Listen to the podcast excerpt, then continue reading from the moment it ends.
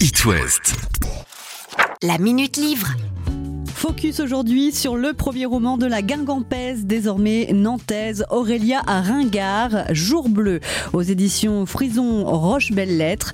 Le pitch, une femme a rendez-vous avec un homme en gare de Lyon. Cela fait trois mois qu'ils se sont rencontrés, mais depuis, ils ne se sont pas revus. Elle a décidé de venir avec trois heures d'avance et de prendre le temps de l'attendre dans un café.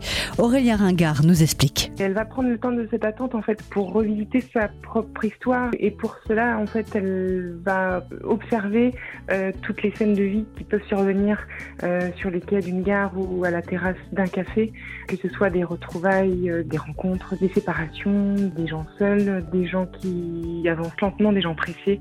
Et elle se sert de ça pour revisiter sa propre trajectoire et justifier son choix en fait d'être là ce jour-là, à attendre quelqu'un qu'elle connaît à peine mais dont elle devine que c'est une rencontre importante pour elle. Au cours de ces trois heures, il y a une sorte de métamorphose qui s'opère par son cheminement de pensée et parce qu'elle euh, se souvient de certaines scènes assez clés de sa propre euh, vie en observant les autres. Chapitre court, histoire rythmée et captivante, Aurélia Ringard nous délivre un véritable monologue intérieur, poétique et mélancolique, mais un livre positif avant tout, qui fait du bien, redonne l'espoir en la vie et confiance en l'avenir, une histoire d'amour évidemment qui nous appelle à prendre notre destin en main.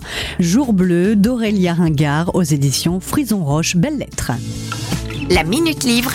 À retrouver en podcast sur itwest.com.